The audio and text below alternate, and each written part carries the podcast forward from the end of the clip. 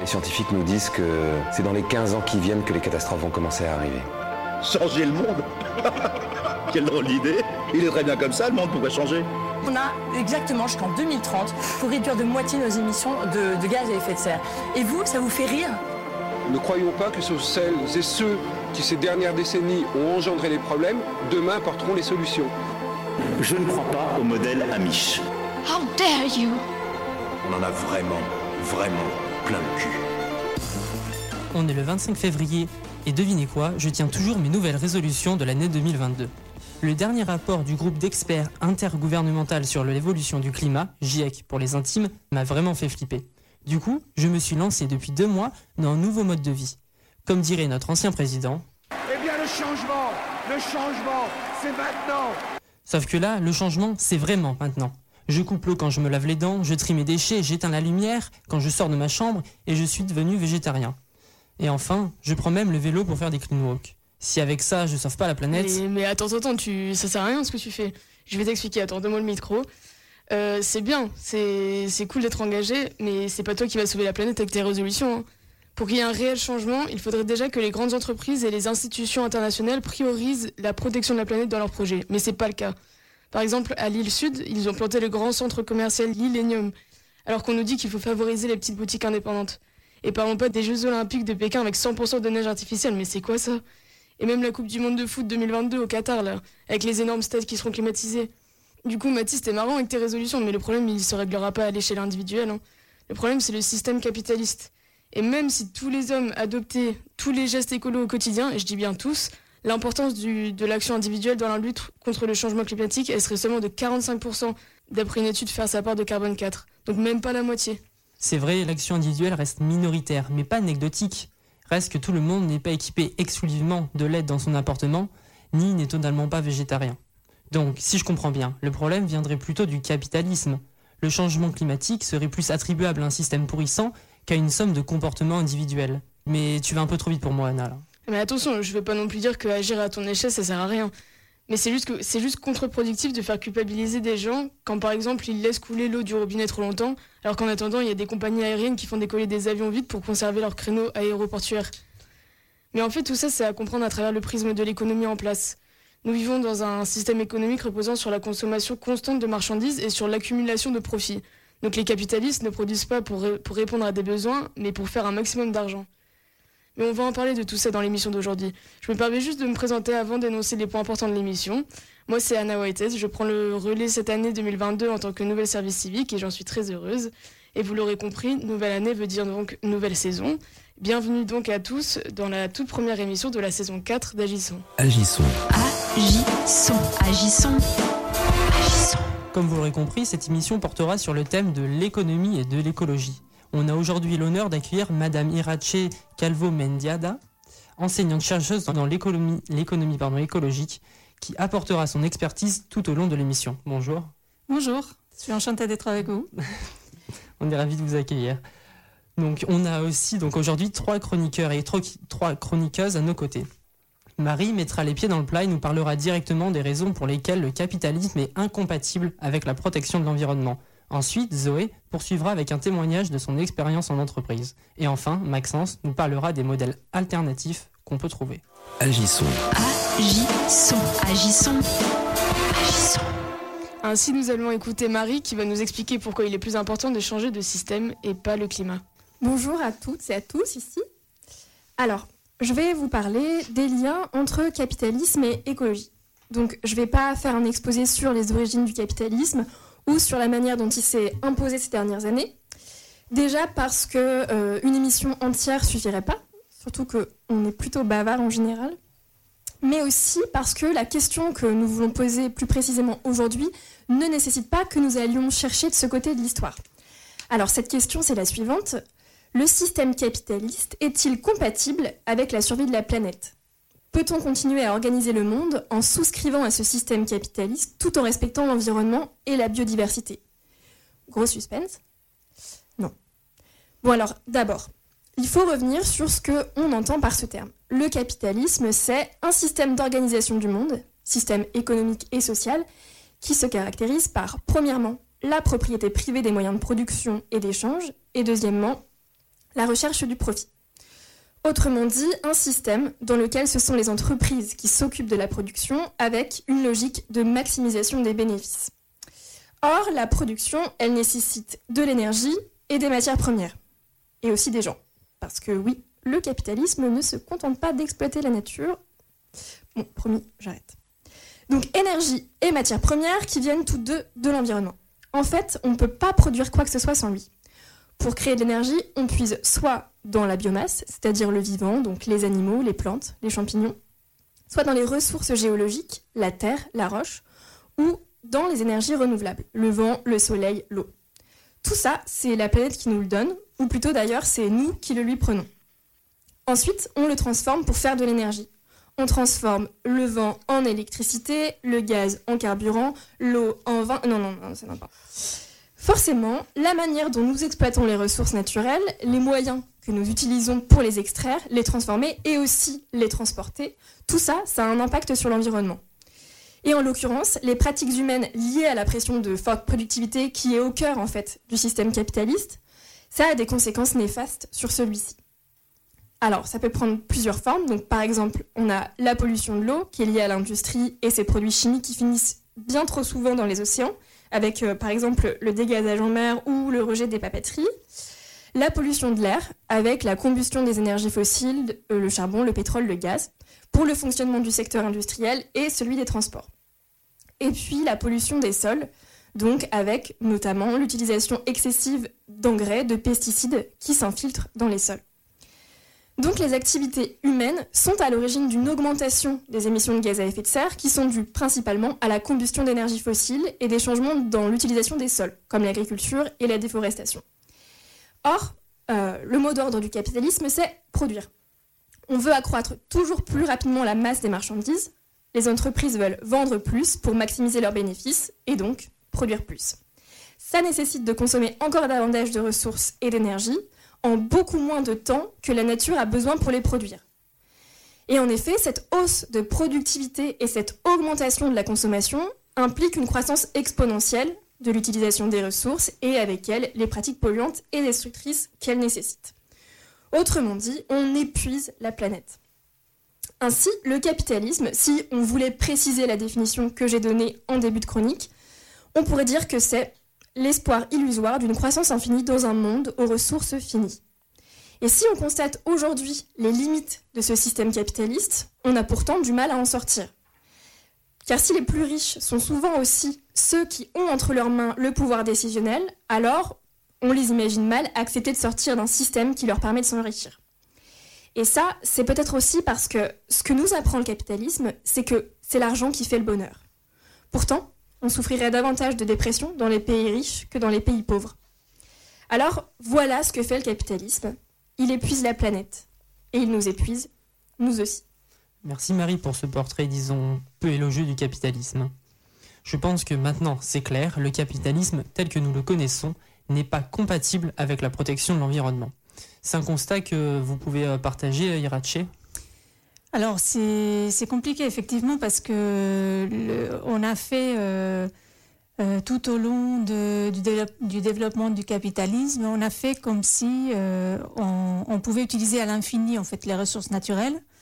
pour les économistes, il n'y a pas si longtemps que ça, même au, 19e siècle, il y a des, économistes célèbres qui qui, qui, ont écrit hein, que les ressources naturelles étant inépuisables et donc on, pouvant les obtenir gratuitement, ça n'intéressait pas la science économique. Donc en gros, euh, euh, c'était du hors sujet, en gros, pour, euh, pour la science économique. donc les étudiants pendant des générations ont, appris une, théorie économique en fait qui qui est la, théorie actuellement dominante hein, et qui inspire en fait les politiques publiques plutôt libérales, qui est la théorie économique néoclassique qui, est, euh, qui a été euh, bien sûr euh, utile pour comprendre quelques dynamiques économiques, mais qui est forcément simplificatrice. Et quand on la confronte avec la réalité, on se rend compte qu'elle arrive à expliquer à peu près peu de choses.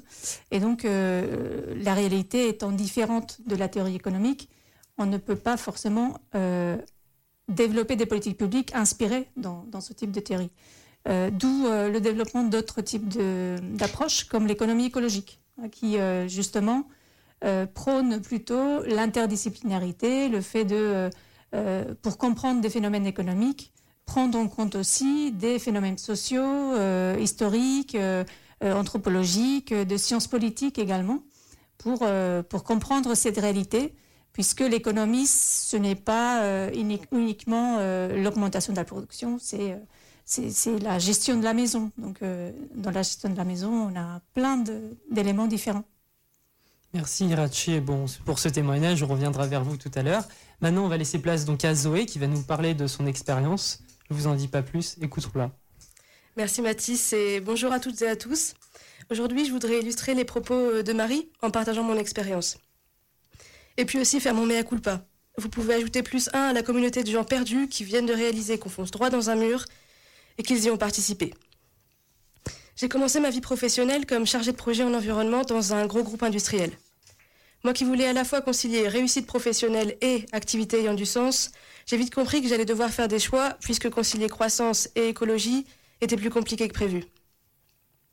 Le groupe menait des actions partout dans ses usines à travers le monde, en travaillant sur la réduction de ses consommations, l'efficacité énergétique de ses process, la récupération d'eau de pluie ou encore sur la réduction de ses déchets. Il a même des objectifs en matière de réduction d'émissions de carbone alignés avec ceux de l'accord de Paris. Bref, que demander de plus? Dit comme ça, on parle d'un groupe responsable en matière d'environnement, puisqu'il y a un vrai travail de limitation de ses impacts. Alors j'ai fait mes missions à fond jusqu'au moment fatidique le désenchantement et toutes les questions et remises en question associées. Pourquoi est-ce que le groupe, comme pas mal d'autres d'ailleurs, fait autant d'efforts pour protéger l'environnement? Et pourquoi est-ce que les forêts brûlent encore? Pourquoi est-ce qu'on enregistre des pics de température hardcore partout dans le monde? Pourquoi est-ce qu'on vient de franchir la cinquième limite planétaire? Et aussi, pourquoi est-ce que je porte pas de veste le soir du Nouvel An? Alors j'ai creusé et j'ai pas trop aimé. En fait, ce qui s'est passé, c'est que tout commençait à sonner bizarre dans ma tête. Les énormes primes de fin d'année liées à un pourcentage de valorisation des déchets, les travailleurs démunis parce que leur usine a été inondée, et aussi l'innombrable quantité de tableaux Excel et de PowerPoint qui me servaient à justifier combien allait nous rapporter telle ou telle action destinée à améliorer l'impact environnemental du groupe. Alors qu'en fait, c'est juste pour éviter de mourir dans d'atroces souffrances. Enfin, ce qui m'a fait le plus bizarre, c'est quand j'ai percuté notre plus gros marché, c'était le pétrole et le gaz soit parmi les énergies les plus nocives pour l'environnement et en même temps qui rapportent inévitablement le plus. Mais qu'est-ce qu'on peut faire réellement? Comment alors être en accord avec moi-même qui me rappelle qu'on continue d'aller droit dans le mur malgré tous ces efforts? Pourquoi est-ce que le climat continue de se réchauffer alors que le groupe agit vraiment en faveur de l'environnement? Comment peut-on agir davantage en faveur de l'environnement dans un groupe international dont le marché principal est celui du gaz et du pétrole? La première solution évidente, c'était de produire moins, et donc on émettrait moins. Mais bon, pas besoin d'un dessin pour comprendre que la solution n'était pas envisageable. Ce qui s'explique assez facilement, il est bien sûr évident que ce n'est pas compatible avec un objectif de faire de l'argent. Par contre, ne plus fabriquer de produits pour ce marché et se concentrer sur les marchés des énergies renouvelables et bas carbone, oui, ça c'est dans le plan d'action. Sauf que clairement, laissez-moi vous dire que ça prendra certainement beaucoup, beaucoup plus de temps que prévu. Pourquoi c'est si compliqué? Puisque si on veut qu'une société vive, voire survive, on va chercher là où il y a de la demande. Et dans le pétrole, il y a de la demande, contrairement aux énergies renouvelables et aux énergies bas carbone, qui sont objectivement que très peu utilisées. Et qui est-ce qui fait la demande? Bah c'est nous, dont moi. Première vague de déception. La deuxième vague de déception est liée à un autre aspect assez déplaisant avec cet objectif de croissance à tout prix. Pour vendre, tous les arguments existants sont à prendre. Parlons du carbone, dont les émissions excessives sont la cause du réchauffement climatique même s'il est loin d'être le seul aspect à considérer quand on parle d'environnement. Il constitue un argument de vente à part entière, puisque certains produits peuvent sur le papier être considérés comme neutres en carbone. Ce qui n'a objectivement aucun sens, puisque dès qu'il y a activité, il y a émission, c'est mathématique. Tout ça pour dire quoi finalement? Pour dire que oui, les entreprises ont un rôle à jouer, et en même temps que le modèle économique doit changer si on veut avoir une chance de limiter les dégâts. Je pense que c'est tous ensemble qu'on pourra changer pour aller vers le mieux. Bon, en attendant, c'est promis, en 2022, je ralentis la viande et j'utilise un peu plus mon vélo. Merci euh, pour ce billet d'humeur, Zoé. Nous allons maintenant donc décompresser en écoutant une musique de Queen, Under Pressure, qui veut dire sous pression. Oui, c'est un peu paradoxal. Thank you.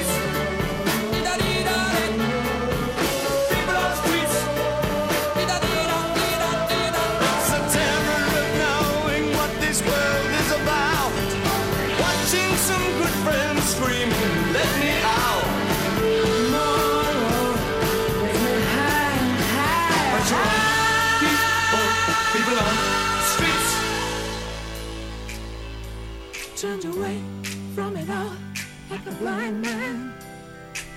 Sat on the fence, but it don't work. Keep coming up with love, but it's so slashed and torn. Insanity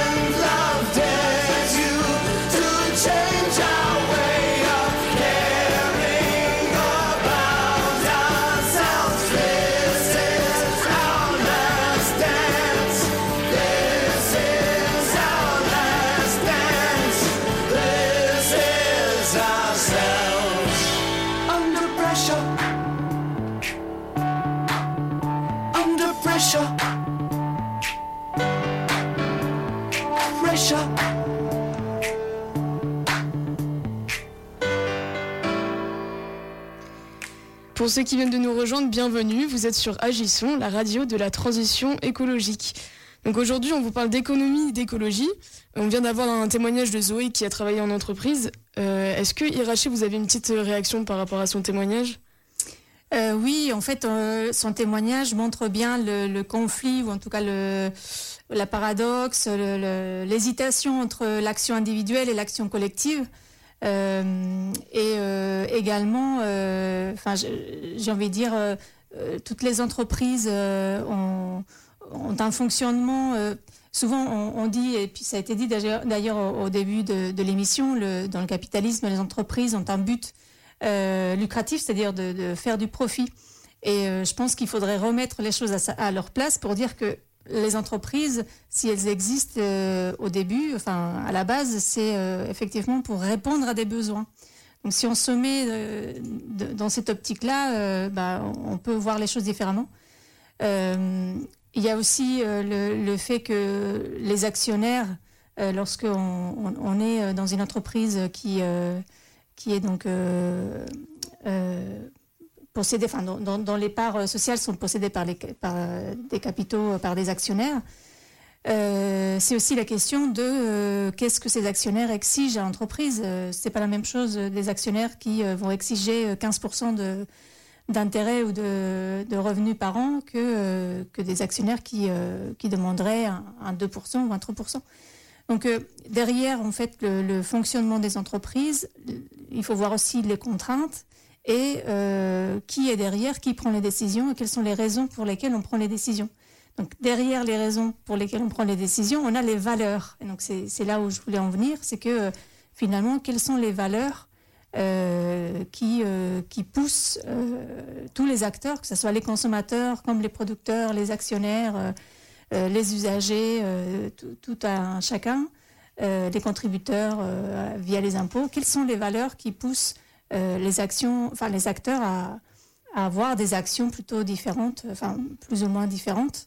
Et, euh, et c'est dans le choix des valeurs euh, où il faut vraiment se poser des questions. Oui, merci beaucoup. Ça- en fait, ce que vous dites, ça montre encore une fois que capitalisme et protection de l'environnement ne font pas vraiment un bon mélange. Mais maintenant, on va s'intéresser à d'autres modèles économiques et c'est Maxence qui va nous en parler. Tout à fait. Alors bonjour à tout le monde déjà. Euh, donc Zoé nous a parlé de son envie de se remettre au vélo, et bien en selle. Alors ce bon vieux biclou va nous être utile pour illustrer ces courants alternatifs. Je vous en propose quatre en basant sur les ressources de la Chambre de commerce et d'industrie. On a tout d'abord l'économie circulaire, qui est le fait de produire des biens et des services de manière durable tout en limitant la consommation et les gaspillages de ressources. Donc c'est une économie où le produit n'est pas pensé uniquement de la création à la vente finale. On pense à le produire plus durablement et à anticiper le recyclage et la revalorisation. C'est donc un modèle vertueux qui tourne en rond. Ensuite, on a l'économie solidaire, euh, sociale et solidaire, pardon, la fameuse ESS qui a même donné euh, lieu à une loi. Donc ce sont des entreprises organisées sous forme de coopératives, mutuelles, associations, fondations, dont le fonctionnement interne et les activités sont fondées sur un principe de solidarité et d'utilité sociale. Ces entreprises sont gérées de façon démocratique et participative, le profit individuel est proscrit et les résultats sont réinvestis dans l'entreprise. Leurs ressources financières sont généralement en partie publiques. Ces entreprises font donc des efforts au niveau social et environnemental via l'inclusion et la protection de l'environnement. Donc votre vélo aurait été fait en gros par une coopérative qui alimentera ses comptes et ceux de ses salariés plutôt que de ses actionnaires. Ensuite, on a toujours l'économie de la fonctionnalité. Donc cette économie, elle peut se définir comme un système privilégiant l'usage plutôt que la vente d'un produit. Elle vise à développer des solutions intégrées de biens et services, dans une perspective de développement durable, hein, toujours. Donc pour reprendre le vélo, le fabricant va le vendre avec les révisions et entretiens inclus, comme ça on met les mains uniquement dans le guidon et pas dans le cambouis. Et pour finir, on a l'économie collaborative, qui est un modèle socio-économique qui repose sur le partage, l'échange de biens, de services, de temps ou de connaissances, avec ou sans échange monétaire. Il s'agit en gros d'utiliser plutôt que de posséder. C'est l'exemple des AMAP, de Blablacar ou même Tipimi, n'est-ce pas Marie? Euh, pour notre cher vélo, eh bien, ce sera pas forcément votre vélo, mais plutôt le nôtre, à tout le monde. Bon, je m'excuse car cette chronique était un contre-la-montre sur un thème aussi compliqué qu'une piste de VTT, mais nous mettrons à disposition les différents sites qui pourront vous permettre d'approfondir ces notions. Alors du coup, euh, donc là je vais faire appel à vous. Donc peut-être être un peu soit piquant ou un peu salé envers Maxence, mais du coup quand, quand j'entends cette chronique, euh, est-ce que limite on serait pas un petit peu trop gentil par rapport au capitalisme? Est-ce que euh, l'économie sociale et solidaire, de la fonctionnalité collaborative, ça resterait pas euh, bah voilà, du capitalisme 2.0 Et pour réellement faire face euh, bah, du coup à la crise climatique et au changement climatique, faudrait pas par exemple euh, planifier l'économie pour vraiment euh, juste créer ce qu'on a réellement besoin. C'est la, c'est la question classique entre euh, est-ce qu'on modifie de l'intérieur ou est-ce qu'on casse tout et on, recommence? Alors, je ne vais pas répondre à cette question, hein, mais en tout cas, euh, ces, nouveaux modèles économiques euh, émergents qui parfois ils sont pas si nouveaux que ça parce que c'est c'est des dynamiques qui existent euh, parfois depuis des, siècles hein, autour du partage, de la réciprocité, du collectif, de la coopération, etc. En tout cas, ces nouveaux modèles économiques peuvent contribuer à modifier le capitalisme euh, actuel. hein, euh, C'est-à-dire que euh, peut-être que ces, ces, modèles, ces, initiatives peuvent inspirer d'autres acteurs et se développer à l'intérieur du système capitalistique actuel. On peut très bien, par exemple, alors je- j'entendais euh, tout à l'heure dans je ne sais plus quel modèle, euh, le profit euh, est proscrit. Alors pas partout, hein, c'est souvent une idée reçue. les associations peuvent faire du profit, les entreprises de l'économie sociale et solidaire peuvent faire du profit. Par contre, ce profit-là, il n'est pas distribué à l'extérieur, il n'est pas distribué aux actionnaires, etc. Il est réinvesti dans l'association ou dans l'entreprise en question. Euh, donc l'idée, c'est de, repenser euh, les entreprises selon le, besoin auquel elles répondent et, euh, et, tenter avec ces nouveaux modèles économiques de voir si, ces entreprises répondent à des réels besoins collectifs, sociaux, utiliser le profit pour garantir la pérennité de ces entreprises-là. Donc, euh, je ne sais pas si je réponds à la question. Je pense que je, fais ma normande dans, ma réponse, mais euh, euh, je pense que le, plus efficace dans la situation actuelle, c'est peut-être justement de faire connaître ces nouveaux modèles avec aussi leurs faiblesses, mais parce que tout, n'est pas rose hein, dans le monde de l'économie circulaire, par exemple. Euh, juste un exemple, mais on, aurait tendance à dire, euh, bah, comme les déchets peuvent devenir des matières premières euh, pour d'autres entreprises, bah, créons des déchets, puisque plus on a de déchets, plus on, a de matières premières à, disposition. Donc, il faut, à, mon avis, et là je, dis des il faut, hein, mais à mon avis, il serait plus efficace de développer ce type de modèle en ayant ces garde-fous euh, de, euh, euh, des, réponses à des réels besoins euh, et puis pérennité de ces entreprises par, euh, par l'investissement des, des profits euh, en interne. Donc c'est le cas des coopératives, euh, par exemple, mais, mais pas que. Et puis, dans, dans, il, a été question de, l'économie collaborative. Euh, certes, c'est un nouveau modèle économique euh, vraiment très intéressant. Attention quand même au, euh, comment on ça, enfin au euh, paradoxe parfois hein, qui, peuvent apparaître dans le sens où euh, bah, Airbnb, Amazon, ces, plateformes qui se disent collaboratives n'ont pas du tout le même but que d'autres plateformes euh, où euh, justement la valeur dans l'entreprise est euh, répartie de, ma- de manière plus, plus équitable. Très bien. Et du coup, peut-être tous ces modèles-là qu'on vient de parler, ça serait plus donc à développer à l'échelle étatique ou au niveau, bah, on parlait des coopératives. Euh, Est-ce que l'État doit avoir, la- à avoir un rôle à jouer dans, Ouais. dans la mise en place de ces systèmes? Alors, l'État, c'est nous. hein. Donc, euh, euh, l'État, c'est nous. Parfois, c'est vrai, on a, on a tendance. Bon, il y a les institutions étatiques, mais concrètement, l'État, c'est ce que nous, on, veut- on, f- on- on fait qu'il soit. Enfin, je m'exprime mal, mais l'État, c'est finalement la, la- le reflet de, de nos votes, pour l'instant, dans le système actuel, euh, en tout cas. Donc, euh, euh, c'est là où on revient aux valeurs, c'est-à-dire. euh, quelles sont les valeurs que nous, citoyens, on veut voir développer dans le pays et dans le monde, et donc quelle politique on choisit par rapport à ça. Et, donc c'est aussi un rôle des citoyens de bien montrer aux institutions quelles sont les valeurs qu'on veut défendre. Parce que, alors je vais citer un économiste, pas un économiste très, euh, très connu, mais un, un acteur très, très connu, euh, Coluche, il disait bien, il suffirait de- de- d'arrêter d'acheter pour que ça se produise plus. Et c'est- il avait raison, tout à fait. Donc, euh, il faut aussi qu'on soit capable de, de faire pression euh, à la fois auprès euh, des entreprises via notre consommation, mais aussi vers, vers les institutions politiques via les, les votes pour, pour que les valeurs que nous défendons, que nous pensons être euh, les plus pertinentes, puissent, puissent se, traduire par euh, des réglementations euh, euh, correspondantes. Très bien. Bah, justement, le rôle individuel donc, euh, que rappelait Coluche, donc on va en parler dans la conclusion qui suit.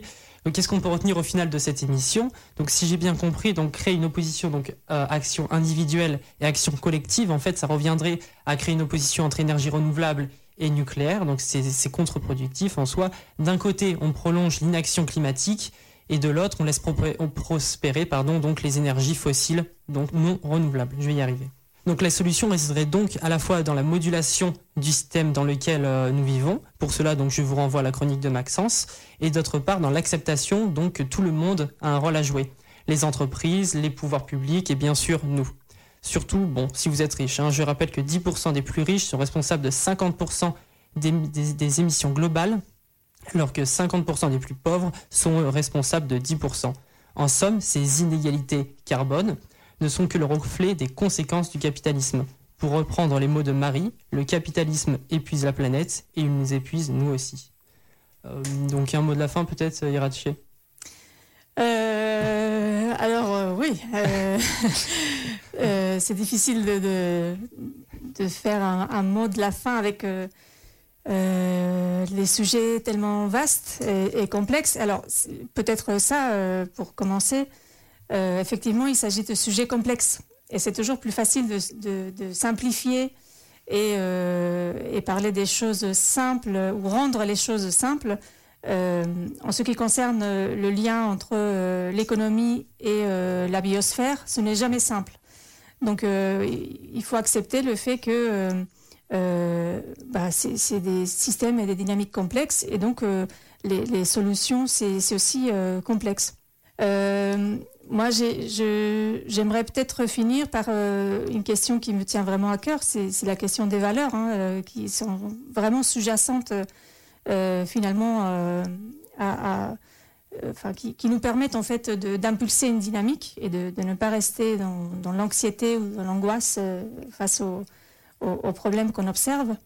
Et euh, donc la question serait de dire euh, qu'est-ce qu'on veut comme valeur hein, Qu'est-ce que dans, la gestion de la maison, hein, en économie, euh, le capital il peut être un moyen hein, pour euh, pour gérer cette euh, cette maison, cette maison de terre.